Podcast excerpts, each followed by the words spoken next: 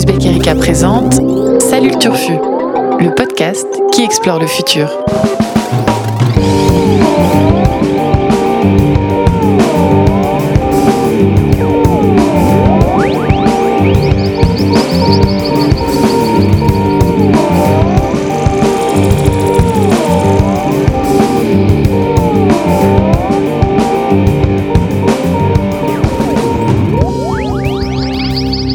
Salut les turfos et bienvenue à toutes et à tous dans Salut le Turfu. Et oui, pour marquer le début de notre deuxième saison, on vous embarque dans un nouveau vaisseau spatial rutilant pour continuer à explorer cet univers étrange qu'on appelle le futur, ou Turfu, donc comme le disaient les jeunes en 2008 et Booba en 2012. Bref, très heureux de vous retrouver si vous étiez déjà abonné et bienvenue aux petits nouveaux et aux petites nouvelles qui n'ont pas encore l'habitude de nous écouter. Écoutez, vous verrez, tout se passera bien. Et qui dit première émission, dit émission un peu spéciale.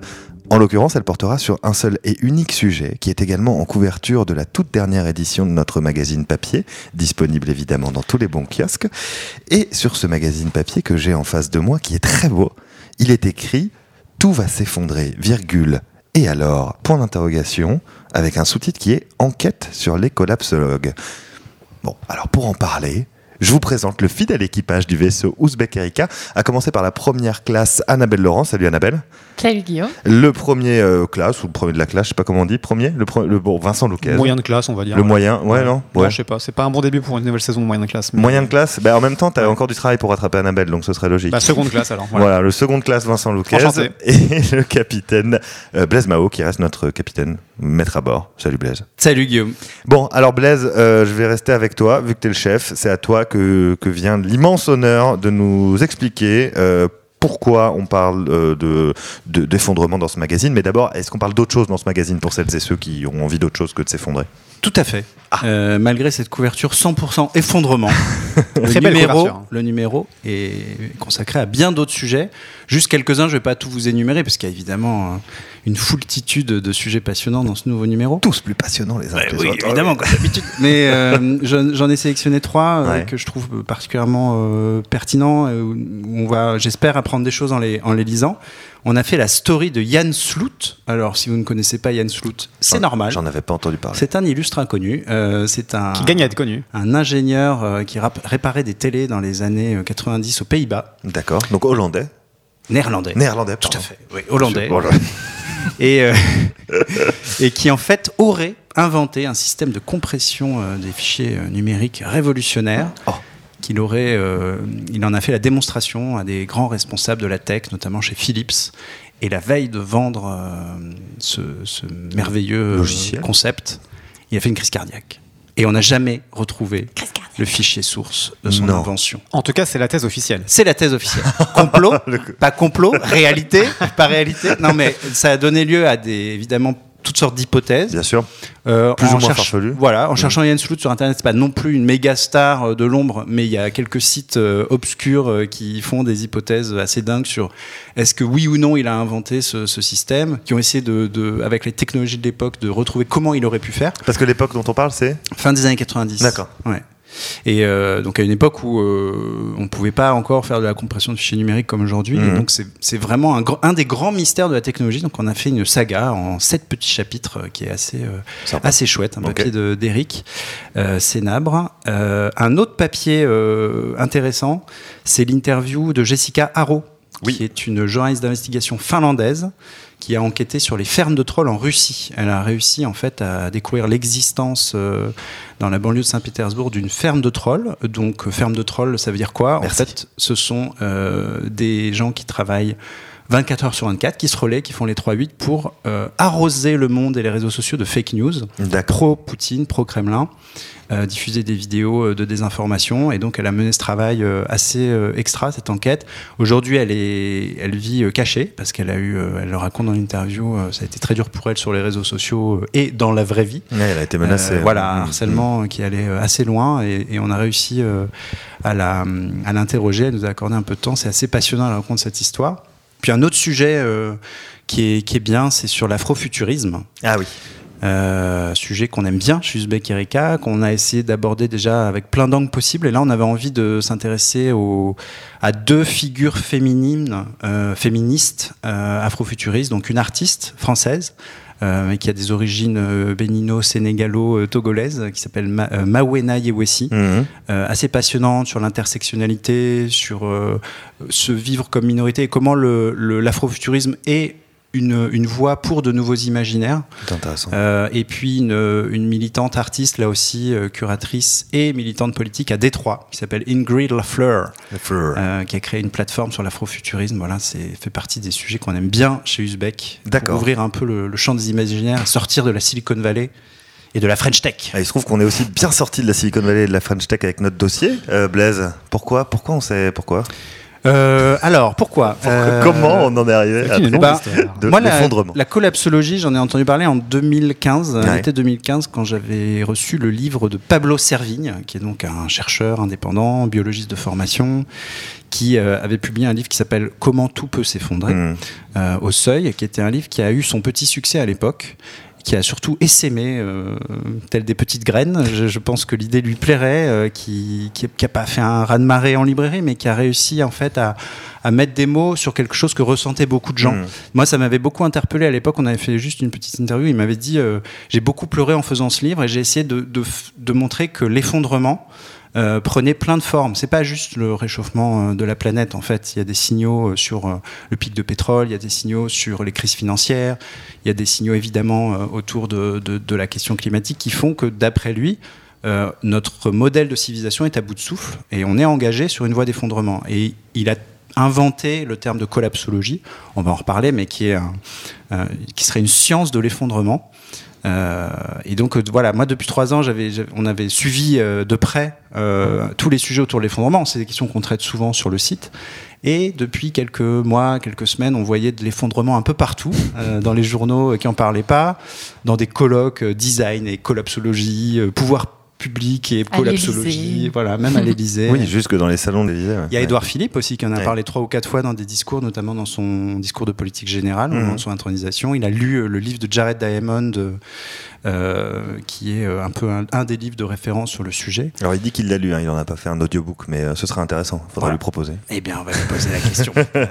et voilà, c'était aussi on avait l'impression qu'on était un peu dans un moment médiatique collapsologie, et donc on a pris de la hauteur sur ça et on a essayé euh, et on a réussi, je pense, à faire une enquête sur qui sont les collapsologues et qu'est-ce qu'ils nous disent. Est-ce que c'est des lanceurs d'alerte extra lucides, comme euh, on l'écrit en intro du, dossier, ou est-ce que c'est juste des survivalistes un peu prophètes de l'apocalypse, comme il y en a eu tant d'autres par le passé dans l'histoire? Extrêmement bien résumé. Je ne sais pas comment euh, enchaîner sur, ces propos lumineux. C'est à toi que je remets le bâton de la parole. Non, mais ce qui se trouve qu'effectivement, euh, ce que tu nous as demandé de faire, euh, enfin, on s'est réparti aussi les tâches. on parle un peu du back-office d'Ouzbek Erika dans cette émission. C'est ça qui est intéressant. On vous raconte notre travail. Non, on s'est réparti les tâches et je me suis retrouvé à faire effectivement le papier d'introduction du dossier. et on s'est dit que c'était plus simple de le découper en quatre questions. oui, car c'est un gros papier. Car c'est un, c'est un savoir que ce dossier est composé de trois très gros papiers. Hein. Il faut avoir du temps devant soi. Trois très gros papiers écrits par les personnes autour de la table, ce qui est plutôt pratique. Euh, donc en fait, il y a effectivement le, toute la partie sur le de quoi on parle quand on parle d'effondrement. Ça, c'est la première question. L'effondrement, c'est quoi?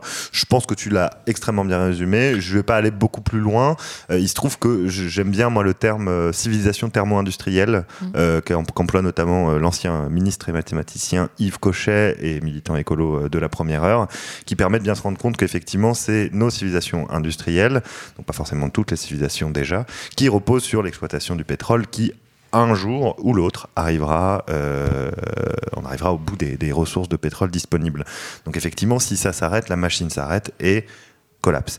Alors ce collapse, il peut prendre différentes formes en fonction effectivement de qui s'intéresse, euh, de qui s'intéresse à ça. C'est-à-dire que chaque spécialiste de l'effondrement a son propre, a son propre prisme, et c'est ça aussi qui rend le, le sujet aussi intéressant et, et, assez complexe à résumer.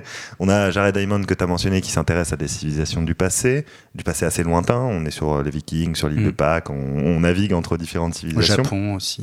Ouais, au Japon aussi, et qui regroupe tout ça euh, sous le sous le sous le terme, enfin sous la citation qui est, qui est souvent euh, utilisée une réduction drastique de la population humaine et ou de la complexité politique, économique et sociale sur une zone étendue et une durée importante. Voilà, donc ça pose le cadre. C'est la définition large. ouais, assez large. qui est complétée par celle des cinq stades de l'effondrement. Voilà, c'est ça. euh, que tu peux peut-être rappeler, euh, c'est Dimitri Orlov. C'est notamment, Orlov. ouais. Ouais, alors lui, euh, typiquement, voilà, il, venait de- d'Union soviétique, il, a émigré aux États-Unis et donc il prend le cas, le, le cas de l'effondrement de l'Union soviétique. Et donc pour Dmitri Orlov, euh, c'est d'abord un effondrement euh, financier qui précède l'effondrement commercial, c'est logique. Viennent ensuite l'effondrement euh, du politique, du social et enfin de la culture. Donc voilà, on peut se dire que c'est- à peu près ce qui nous attend si d'aventure nos civilisations euh, thermo-industrielles, pour reprendre encore ces termes, s'effondrent. Et au-delà de la définition de l'effondrement, on s'est aussi posé la question euh, de pourquoi maintenant. J'évoquais les, les médias mainstream qui se mettent à en parler, mais il y a aussi en fait euh, toute une génération, notamment de, nouveaux acteurs qui se revendiquent de la collapsologie et qui ont des supports médiatiques pour euh, communiquer sur ce sujet. Ouais, tout à fait. C'est dans le cadre, euh, dans, le- dans le sillage de, de- de ce que tu mentionnais, hein, euh, Pablo Servigne, euh, et donc son premier ouvrage Comment tout peut s'effondrer, qu'il a coécrit avec Raphaël Stevens euh, à- en 2015. 15. merci. Merci Vincent. Euh, qui a ensuite publié d'autres d'autres ouvrages, euh, et que Vincent d'ailleurs a, a lu en entier l'intégralité de ces On a trois ouvrages. parlé d'ailleurs de l'entraide sur, sur uzbekerika.com, son second bouquin, Et- où il est plus dans les, déjà dans l'après, en fait, dans les propositions, ce qui est, ce qui est intéressant, ce qu'on développera là aussi. Absolument. Donc il, il a publié l'entraide et il publie cette rentrée littéraire-là, euh, un nouvel ouvrage qui, lui, Une autre fin du monde est possible. voilà, s'intitule Une autre ouais. fin du monde est possible. Donc il y a- Apocalypse ou Happy Collapse. on, peut, on peut quand même saluer. Merveilleux. Je Il a osé. Le mot n'est pas de De Blaise Mao, il est dans le bouquin. ouais. Ouais. Voilà. Il a osé, il a gardé. C'est une private joke qu'il a donc transformé en intertitre de son livre. Et c'est super intéressant parce que ça commence à, créer un corpus, quoi, un corpus euh, qu'on pourrait qualifier d'idéologique euh, autour de cette question de l'effondrement et de la suite, hein, de ce que de ce qu'on de ce qu'on appelle, de ce que les, collapsologues appellent de leur vœu par la suite. Alors c'est drôle parce que collapsologie, quand on lit tout simplement le premier livre, hein, c'est un, mot qui, a été choisi euh, avec ironie par les créateurs de ce terme-là, ce qui est assez assez rigolo, mais qui a pris effectivement et comme tu le disais en intro, Blaise, qui a mis les mots sur des choses que ressentaient pas mal de gens. Et pourquoi on en parle maintenant? Ce qu'on disait en travaillant sur le sujet euh, dans nos bureaux qui ne sont pas climatisés, je tiens à le préciser, avec Vincent cet été, euh, il y a eu les conséquences euh, physiques et ressenties du réchauffement climatique. Je pense que c'est quelque chose qui a joué Mm. dans la façon dont notamment un certain nombre de médias mainstream, comme tu le disais, ont commencé à traiter le sujet et à s'y intéresser. Les vagues de chaleur, le fait qu'il fasse une trentaine de degrés au niveau du pôle Nord. Tu m'arrêtes si je dis des bêtises, Vincent. Oui, tout l'hémisphère nord a connu des, des vagues de chaleur records. Effectivement, le, le 30 degrés dans le, dans le cercle. Et le, alors l'anecdote qu'on rappelle souvent, c'est que le plus haut sommet de, de Suède a disparu. C'est-à-dire que c'est plus le premier sommet de Suède, c'est devenu le second sommet de Suède parce qu'il a fondu suffisamment pour perdre sa, sa taille. En termes de symboles, c'est le genre de choses qui ont marqué les gens, je pense. Voilà, tous ces éléments, tous ces symboles-là ont fait qu'effectivement un certain nombre de médias, euh, bah, pour ne pas les citer, euh, BFM, euh, sur 20 Internet en tout cas, 20 minutes, qui a fait une série euh, autour de ce sujet-là. L'Obs aussi s'est mis à, à en parler. Et ça, c'était avant que euh, Nicolas Hulot démissionne, Ouais, ce qui a eu aussi. Voilà, c'était On le a commencé deuxième le effet, avant cette démission. Voilà. Ça a rajouté une couche, plus le rapport du GIEC. Démission de Nicolas Hulot, au cours de laquelle il dit euh, en fait, le Mm. problème, c'est pas, c'est peut-être un peu le système dans lequel on est et qui arrive, qui La arrive. grille à- de lecture du monde, qui qui était son expression voilà. euh, intéressante, qui disait que même avec toute la bonne volonté, euh, ça suffit pas. Il faut avoir une, une grille de lecture globale. C'est ce qu'essaient de faire euh, les collapsologues. Alors et après, on en parlera. Il y a d'autres points qui sont critiquables, mais Mhm. euh, le changement de grille de lecture, il est, il est intéressant, je pense, à, souligner. Donc tout ça fait qu'effectivement, ça, ça, ça, ça a pris de l'ampleur, en fait, au moment même où on, on se penchait sur le sujet. Euh, on l'a vu euh, notamment dans un certain nombre de groupes euh, quali- qui se qualifient eux-mêmes de collapsologues, qui se réunissent sur des groupes Facebook euh, dans lesquels on s'était inscrit pour se renseigner un peu sur le sujet. Euh, ce qui nous a permis aussi de poser donc cette troisième question, qui est de savoir qui, qui sont euh, les collapsologues euh, et quels, sont, leurs réseaux. Voilà, évidemment, il faut faire cette blague. Euh, à qui ils sont, comment ils s'organisent, s'ils s'organisent, d'où ils viennent, etc. Et pour répondre à cette question, donc il y avait effectivement, euh, bah, bon voilà, on a assisté à deux ou trois conférences, on a un peu regardé qui composait le, qui chœur ou pas. On s'est rendu compte que c'était des, des gens euh, plutôt entre euh, et là, encore une fois, je me tourne vers Annabelle, euh, plutôt entre 20 et 40 ans, mais qui de- de- d'univers sociaux assez différents, euh, plutôt urbains pour l'instant, euh, mais on a voulu en savoir plus, et c'est là où je me tourne vraiment vers Annabelle, euh, puisque en voulant en savoir plus, tu- as trouvé des collapsologues qui mettent en œuvre, qui mettent en pratique un certain nombre de des solutions peut-être promues par Pablo et ses, Par- Pablo Servigne et ses affiliés. Ouais. L'idée, c'était en effet de trouver un, un lieu de reportage, mais au départ, c'était un petit peu l'écueil du journaliste qui, qui imagine que le sujet existe et qui, en fait, se rend compte que, bah merde, on a peut-être un petit peu euh, fantasmé. Ouais. Parce qu'en fait, il n'y a pas de communauté de collapsologues qui se revendique en tant que telle. Donc, euh, ça ne servait à rien de chercher ça. Et il y a autant de définitions de la collapsologie que de collapsologues. Ça, c'est sûr. Donc, euh, au départ, j'ai regardé la carte des colibris, donc euh, le mouvement euh, de Pierre Rabhi et donc tous, tous ces initiatives partout en France qui euh, travaillent sur leur autonomie alimentaire, énergétique. Et je me suis dit peut-être que parmi eux, je vais trouver des nou- nouveaux adeptes de la collapsologie. Mais bon, c'était un petit peu compliqué au final. Donc, je suis allée dans le Béarn, Mhm. à 25 km au nord de Pau, euh, dans une ferme qui s'appelle La Ferme Légère. Et c'est en effet une communauté qui développe autonomie alimentaire et énergétique, mais parmi les 10 personnes qui y vivent, il y a un couple, Marc et Valérie, qui cet été ont fait un tour de France à vélo de l'effondrement. D'accord. Ils ont fait 2500 km à vélo. Ils ont organisé 22 réunions auprès des militants écolos. Et voilà, ils, ont, ils affichaient euh, leur, euh, leur, euh, le, le thème de leur réunion qui était effondrement de nos sociétés thermo-industrielles. Venez, on va en, On va en parler, parler. On va se On va marrer. se marrer, ça va être cool. Voilà. Oui, parce qu'effectivement, alors je, je t'interromps juste 30 secondes, mais c'est effectivement euh, très lié au mouvement écolo déjà existant. C'est-à-dire que c'est une thématique qui, qui est saisie par un certain nombre de ces, de ces, de ces militants de la première heure, et parfois d'ailleurs euh, re- refusée. C'est-à-dire que ce- certains, euh, Alternatiba pour ne pas les nommer, qui croient Mm. encore à la transition euh, écologique, qui, qui ont envie de maintenir l'espoir, refusent qu'on parle d'effondrement. Ils ont voulu en fait se greffer au Tour Alternatiba qui organise en effet un tour à vélo. Et Ouais. Ils ont reçu une réponse par mail très nette qui disait l'effondrement est un angle d'approche qui ne colle pas avec le narratif du tour. Car selon nous, nous avons encore les leviers d'action pour euh, réagir, etc. Et- etc. La question, c'est de savoir est-ce que cette approche, c'est démobilisateur? Pour la cause en fait Est-ce que ça dessert la cause de parler de l'effondrement Ouais. alors que en fait euh, ça fait euh, des dizaines d'années que euh, les militants euh, essaient de faire changer les choses et là vous venez nous dire que on fonce dans le mur et que ça ne sert plus à rien. Euh, voilà. Et leur, eux, leur idée, c'est non, évidemment. Ce n'est pas des mobilisateurs. C'est un discours qui peut parler à certaines personnes. Ce Mhm. n'est pas le seul discours. Il n'y a pas deux bons discours et ils ne sont pas à prêcher euh, en disant euh, les autres n'ont rien compris, Alternati- Alternativa, etc. n'ont rien compris. D'autant que euh, eux viennent de ces discours, euh, enfin de ces milieux-là, en Mhm, fait, euh, mhm, avant. C'est juste qu'ils ont, ils ont changé. Euh, changé d'approche. euh, Et donc Marc et Valérie euh, à la ferme légère après ce, après ce tour ce tour de France à vélo, euh, ils ont décidé de mettre en pratique ce que euh, ce que dit notamment Pablo Servigne dans ses livres, c'est-à-dire effectivement être résilient, euh, pouvoir créer sa propre énergie, etc. Au sein de Mm. cette ferme légère où tu as passé quoi combien quelques jours? 24 heures 24 heures. avec Zoé qui est euh, qui travaille chez Uzbek et qui est photographe. On est partis euh, toutes les deux 24 heures, donc c'était beaucoup trop court. Mais, On veut plus partir quand on est là-bas en fait.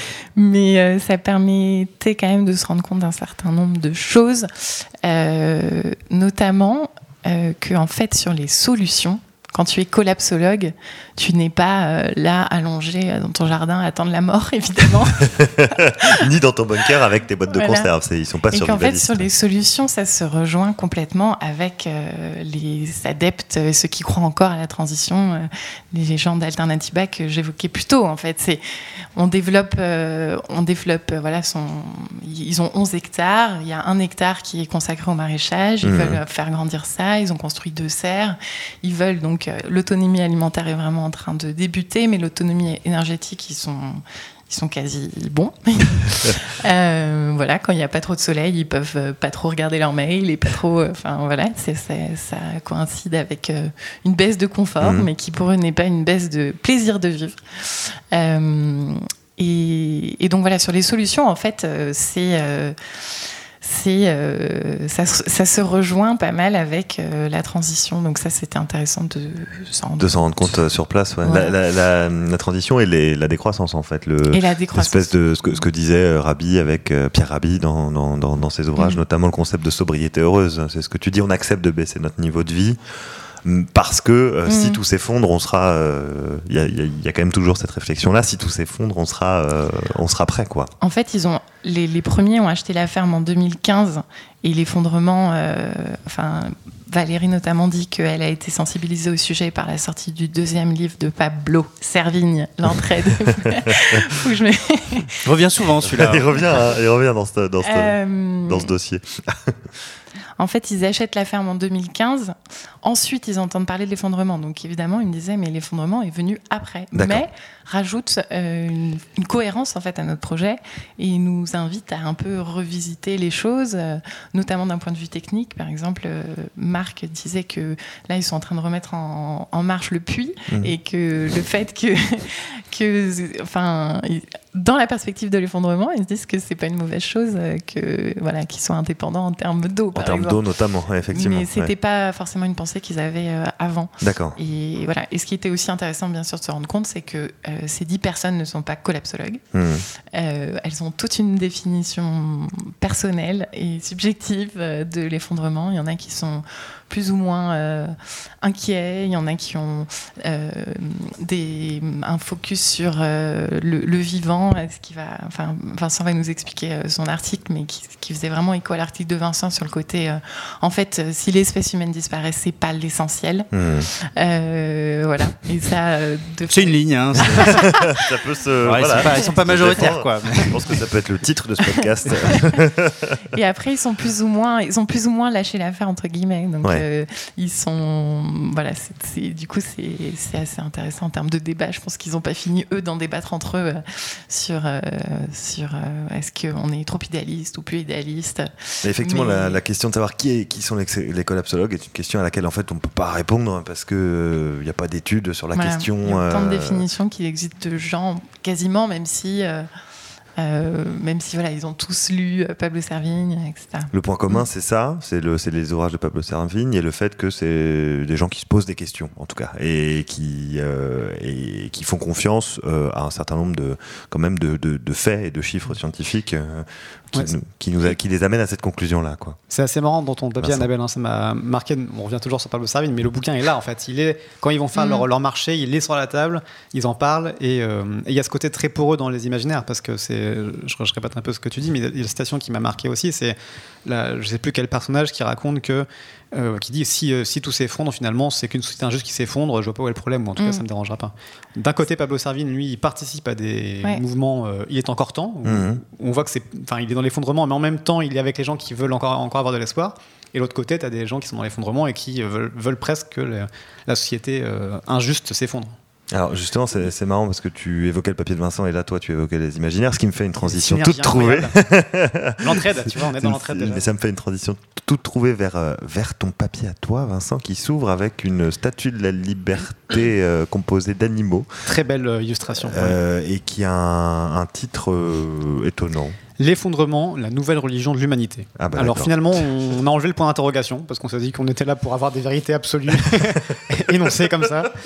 on se posait trop de questions dans ouais, voilà, l'introduction. donc, donc, euh, euh, finalement, on a décidé que ce serait la nouvelle religion de l'humanité. L'idée en fait du papier, on a voulu euh, pour le coup essayer de d'avoir une réflexion vraiment à long terme et de se dire est-ce que euh, l'effondrement c'est pas finalement si important que ça qu'il advienne? Ce qui compte, c'est que c'est un nouvel imaginaire. On, est de plus en plus dans un imaginaire où tout le monde, à force d'accumuler les rapports du GIEC, à force d'accumuler les, études, où moi le premier, on raconte que bah, on est dans la sixième extinction de masse, on, est, on vit plein de trucs euh, horribles. C'est finalement euh, un horizon pour les, gens qui, qui nous sort totalement de l'idée de progrès, qui nous sort totalement de l'idée d'évolution euh, optimisme et, optimiste et, et croissante de, de- de notre civilisation. Mhm. Et donc, est-ce que ça, ça va changer euh, radicalement euh, la donne pour notre façon de, de construire le futur? Et d'envisager l'avenir. voilà. Alors en fait, pour expliquer bien euh, de, quoi on parle, l'idée de l'article, elle est partie, en tout cas la, la réflexion, elle est partie des, des bouquins de Yuval Harari, l'historien euh, israélien, qui explique bien dans ses bouquins, euh, c'est la partie la moins polémique parce que quand on y va dans le futur, c'est peut-être plus sujet à caution, mais sur la partie vraiment historique qu'il qui maîtrise, il explique bien que ce qui fait la force et l'unicité de l'espèce humaine, c'est les mythes, la Ouais. capacité à, à- à se forger des mythes. Euh, voilà, il prend des exemples assez euh, parlants, mais voilà, les, les lions, ils ont des super euh, fourrures et des super crocs, il y a des espèces qui ont des carapaces, des machins. Nous, on n'a rien, on est, on est pourris dans la nature, on sert à rien. Pourquoi on a tout dominé? Pourquoi on a explosé tous les autres animaux? Parce qu'on est capable de s'organiser en bandes massives, c'est-à-dire à, Plus de, à plus de 100, milliers et milliers milliers. d'individus, Mm. parce qu'on est capable d'être tous fédérés par des mythes. Alors il y a différentes étapes, et, et à chaque fois, ce qui est marrant, c'est que ces mythes accompagnent, on ne sait jamais qui de la poule ou de l'œuf est celui qui a, qui a forgé l'autre, mais en tout cas, chaque nouvelle étape de l'humanité, quand l'humanité se réinvente, ça s'accompagne de nouveaux mythes. Mm. Donc on a le- la phase chasseur-cueilleur euh, que tous les adeptes de régime paléo connaissent bien, euh, où l'homme euh, se balade en Ils sont pas bande. majoritaires non plus. Ouais. hein, mais- Oh, dans les lecteurs de Beccaria, peut-être qu'il y en a quand même pas mal. Enfin bref, on est- peu importe, on s'éloigne du sujet. Euh, en tout cas, il y a voilà, il y a ces trois étapes claires. Époque paléolithique, chasseur-cueilleur, donc grosso modo quand même la très très grande majorité de l'histoire de l'humanité, hein, puisque c'est de...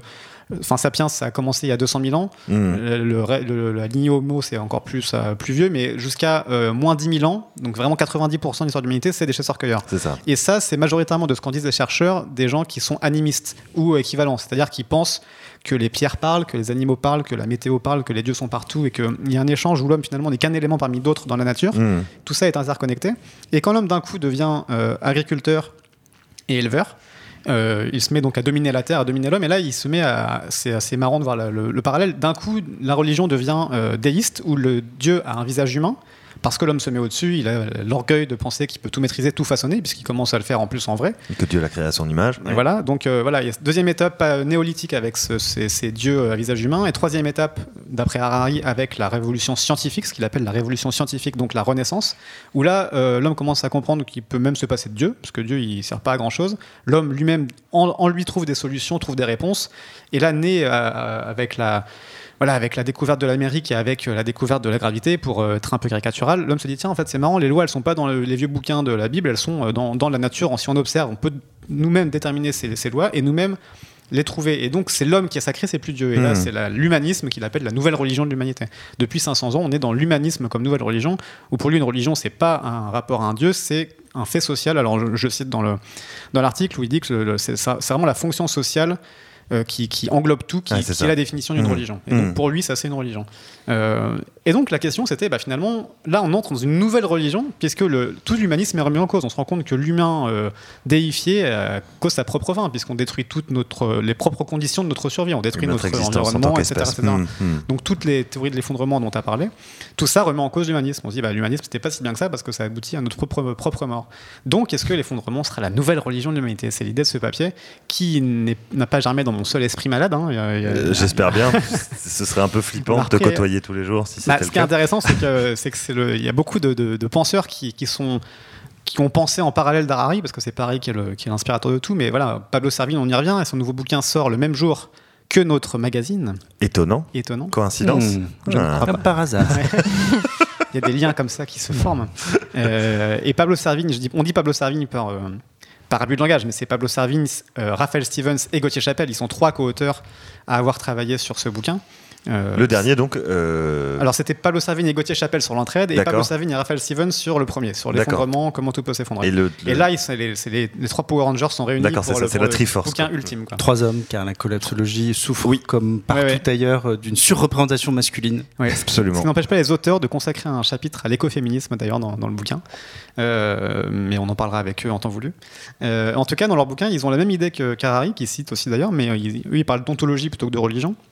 Mais grosso modo, l'idée est la même, elle est de dire qu'il faut revenir à une nouvelle ontologie pour réinventer l'avenir et permettre finalement d'être plus en harmonie avec euh, la nature, à, nouveau respecter les seuils de longévité de la planète, à nouveau euh, être en accord avec euh, un mode de vie qui puisse nous réconcilier avec la nature. Mais alors, si tu mets pas de point d'interrogation à la fin de ton titre, c'est que tu penses que l'effondrement va être euh, la nouvelle religion de l'humanité? Oui, en fait, bah, euh, on, a, on a pas mal de signaux faibles qui, qui, qui nous montreraient que ça peut venir en tout cas. On évoque aussi ça dans l'article. Il y a les, les antispécistes, c'est un bon exemple parce que euh, l'antispécisme, c'est vraiment ça, c'est à dire l'humain n'a rien d'exceptionnel. Tous les animaux ont la, même valeur intrinsèque en tant, qu'individu, même pas en tant qu'espèce. Euh, donc ils méritent des droits, donc il faut un droit des animaux, donc il faut que bah, manger de la viande, c'est un meurtre. Euh, Les animaux font pas de podcast encore, excuse-moi, mais. on n'a pas essayé. on- Peut-être qu'on l'a pas demandé poliment, je sais pas. mais- Non, non, mais ça, Ils n'ont pas besoin, ils sont des porte-parole. plus sérieusement, il, il raconte que le- la différence de capacité, justement, dont tu parles, est, est pas, est pas légitime pour différencier les droits et pour différencier la valeur de, de chacun. Je Et, provoque. euh, bah, bien sûr, mais de toute façon, euh, Camille Brunel reviendra te taper. Je sais. notre, collègue animaliste. Euh, ça fait partie voilà, des signaux Ouais. faibles qu'on évoque. Il y a aussi le droit qui évolue énormément. Il y a beaucoup de constitutions, notamment en Amérique du Sud, où ils ont le concept de Pachamama, euh, de terre-mer. Il y a beaucoup de, ces deux pays qui commencent déjà, et la France de faire pareil, à mettre dans leur constitution le droit de la nature, à intégrer la nature comme objet de droit euh, à égalité quasiment avec les humains. Une rivière peut devenir euh, peut attaquer en justice via ses représentants humains. Une Mhm. rivière peut attaquer en justice en Nouvelle-Zélande les gens qui l'ont polluée. Une forêt en, en Amérique du Sud, peut-être dans la constitution française à partir de 2019, ce sera également le cas. Donc, c'est des signaux faibles qui montrent que euh, bah, de plus en plus, on, accepte l'idée que l'homme n'est pas si unique que ça, n'est pas au-dessus du lot. Et donc, euh, c'est une transition qui sera sans doute longue. Il y a Dominique Bourg, le philosophe aussi euh, suisse, qui nous, qui nous parle du sujet de façon très, très passionnante, qui lui fait remonter ça à Darwin. Darwin, le premier, avec l'évolution, a cette idée qu'il y a un, un continuum vraiment entre les espèces, Mm. que l'homme n'est qu'un animal parmi d'autres. Un singe, c'est pas euh, le descendant de l'homme, c'est un animal qui a autant évolué que l'homme en parallèle, et on est tous des, des- des- des acteurs de cette évolution. Et donc, lui, il dit, bah, il y avait Galilée, c'était et Des- et Descartes qui séparaient nature et homme, et maintenant il y a Darwin et, euh, et consorts qui, qui disent, non, non, les gars, on est tous à même niveau dans, dans, dans, le, dans la nature, il faut, euh, il faut se calmer un petit peu. Belle conclusion. Il Voilà. fallait songer à se calmer un petit peu. Belle conclusion, c'est euh, c'est- c'est- c'est assez intéressant et ça nous emmène assez loin euh, dans la C'était réflexion. le but. ouais. Ouais, c'est plutôt, c'est plutôt euh, agréable. Euh, je vous encourage donc euh, auditeurs et auditrices à, à- à lire, À vous coltiner. euh, à vous Excellent coltiner ce gros article sur la vie des idées. Mais, Ah. car il y a un mais, Ah, il y a un mais et c'est toi qui l'amène, Blaise évidemment. malgré euh, la présentation de Vincent où tout semble couler de source dans le monde merveilleux de l'effondrement, les, grains de, les grains de sable, les, grains- les petits cailloux dans la chaussure sont nombreux. Et euh, il faut parler aussi des, des limites et des critiques euh, de la collapsologie. Euh, D'abord, une évidente et assumée par euh, Pablo Servigne, la collapsologie, qui se présente donc comme une science de l'effondrement, elle, elle euh, revendique d'être une science qui mêle les faits scientifiques, euh, observables, mais aussi la raison et l'intuition. Hmm. Est-ce qu'on peut fonder un discours scientifique et philosophique Parce que le dernier livre de, Servigne et ses co-auteurs est un livre de philosophie. Ils sont en train de faire une œuvre théorique très intellectuelle. Est-ce qu'on peut baser un discours scientifique sur la raison et l'intuition? Alors ça rejoint euh, le questionnement de Vincent sur les mythes, et la notion de foi collective, voire de religion, nouvelle religion de l'humanité. C'est pour ça qu'on a posé la question euh, frontalement. Mais euh, je pense que là, on touche à quelque chose qui est extrêmement critiquable d'un point de vue scientifique. D'ailleurs, euh, pas mal de mouvements qui se revendiquent de l'effondrement ne se revendiquent pas de l'étiquette collapsologie. Je Tout pense à à. Drastia Mm. notamment, qui est très prudent sur ce mouvement-là. Qui est une association qui s'intéresse aux conséquences de Tout à fait. On a, bah, tu as interviewé euh, Dominique Pi. euh, Il, il se méfie aussi du fait qu'il y a un entrisme dans les mouvements collapsologues, sur les réseaux collapsologues, de militants notamment d'extrême droite, qui euh, profitent euh, de cette euh, mouvance, de cette, euh, de cette émergence euh, pour développer des discours euh, très très ouvertement survivalistes, tendance xénophobe, Mm. euh, ambiance euh, je prends mon gun et je tire sur les migrants dès qu'ils arrivent chez moi, et pour eux l'effondrement c'est cet horizon-là. Donc euh, il y, a, il y a des pincettes à prendre aussi. Le fait qu'on soit pas sur un mouvement structuré est peut-être très sain, Oui. mais il nuit, je pense, aussi à la, à la lisibilité du mouvement. Tout ce qu'on dit depuis tout à l'heure, c'est quand même une grande complexité. La pensée de, de, de Servigne se complexifie aussi de livre en livre. Là, il y a, on en reparlera peut-être en un mot, mais il y a, il y a une métaphore autour du, du, du champignon, Le mycélium. le mycélium, euh, qui, qui, voilà, on est loin en fait de comment tout peut s'effondrer, qui était Mhm. un livre de faits et d'émotions. Oui. Et au-delà de, de l'épiphanie émotionnelle que peuvent ressentir des, des collapsologues et plein d'autres gens, je pense qu'il y a un problème de, de lisibilité politique, euh, de lisibilité. euh, ça- Il y a évidemment, euh, on peut les attraper sur est-ce que c'est un renoncement au vivre ensemble.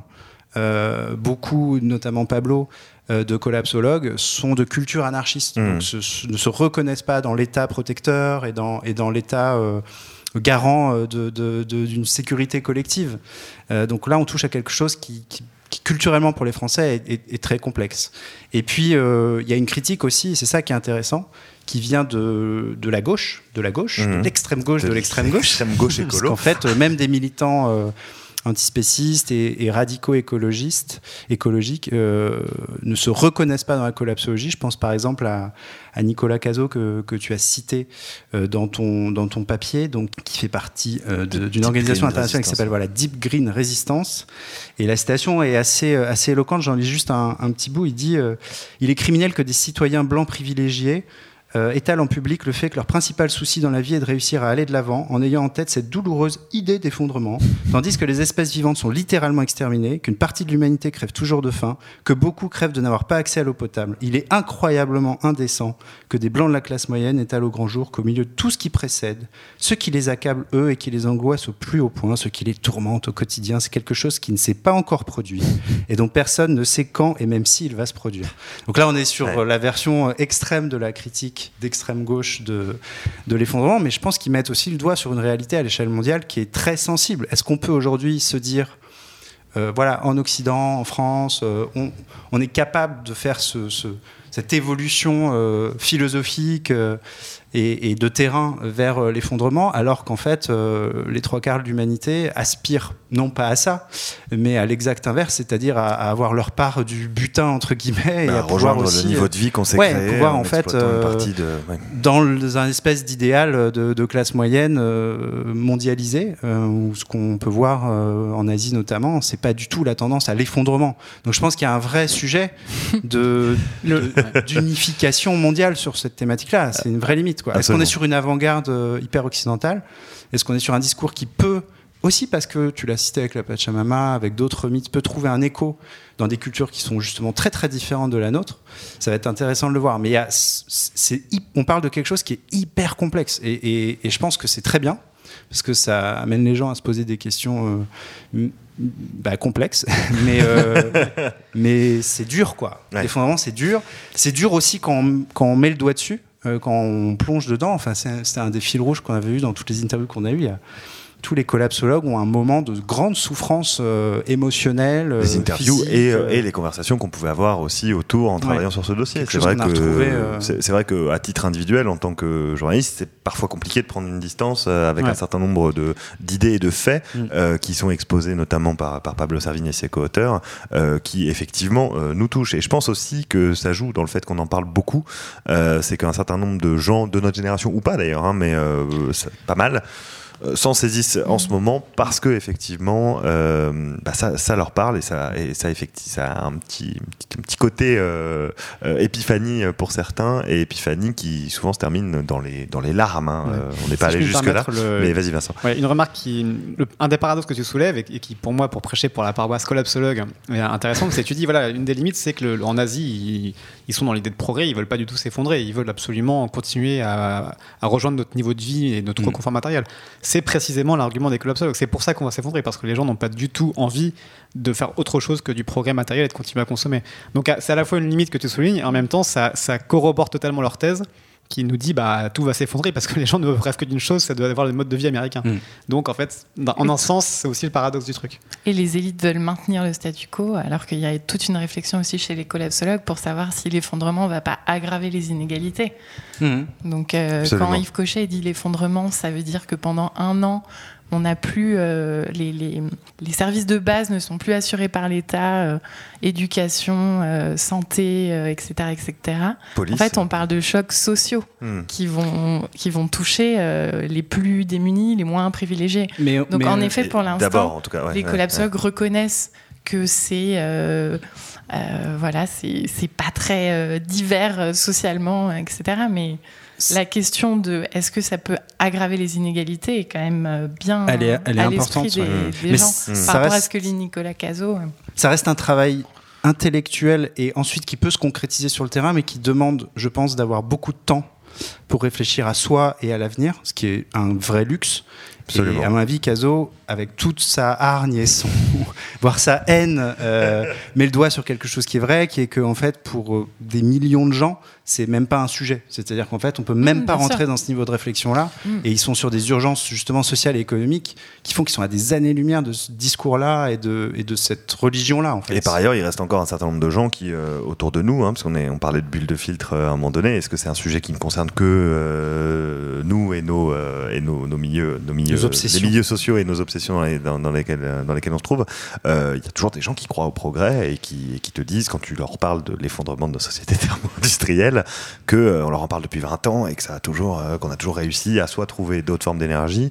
On va pas rentrer dans les détails, mais cette critique, elle est, enfin, on peut on peut la on peut la démonter assez On facilement. fera un autre podcast. Euh, Ouais. On pourrait faire trois podcasts Et, sur ce sujet. et aussi, un, non, mais un des points qui est intéressant dans le, le papier de Vincent sur la notion de progrès, il y a aussi des philosophes qui travaillent sur réorienter la notion de progrès Mm. pour passer d'un progrès euh, Pascal Chabot, le voilà, philosophe entre belge, progrès qui utile et progrès subtil. Voilà, il théorise une autre social. notion Mm. qui est une manière de réorienter le progrès, qui est, assez, qui est intéressante aussi d'un point de vue intellectuel, qui est un autre discours que l'effondrement. Donc tout ça est très... euh, En gros, c'est est-ce que le mais- progrès c'est de faire de nouveaux aéroports partout ou est-ce que le progrès c'est d'apprendre à se déplacer de façon plus durable?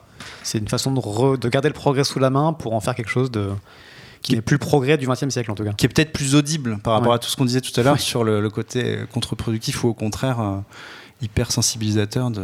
de, de de la notion, l'effondrement, ouais, de la du notion collapse. d'effondrement. En tout cas, cette notion, euh, on en parle dans le magazine, on en a parlé pendant ce podcast, on pourrait en parler encore des heures. On va sans doute continuer à en parler euh, sur le site ouzbekarika.com euh, à l'occasion de, à l'occasion de ces podcasts et peut-être dans d'autres magazines à l'avenir, on verra. Merci à toutes et à tous, merci à toutes et à tous autour de la table, Romane inclus, Romane qui est toujours derrière la régie. Sans elle, rien ne serait possible. Sans vous, auditrices et auditeurs, rien ne serait possible non plus. C'est les moments où- de la conclusion où je me transforme en homme politique. Vous voyez, c'est assez intéressant. Moi je vote pour Euh, toi. On se retrouve, euh, on se retrouve, et bien on se retrouve quand? On se retrouve euh, à présent vendredi prochain avec euh, la reprise des hostilités classiques. Euh, on vous parlera de ce qui est historique et de ce qui est anecdotique. Je vous réexpliquerai le principe. Ne paniquez pas. D'ici là, des petites étoiles sur iTunes et des petits bisous partout ailleurs. Au revoir.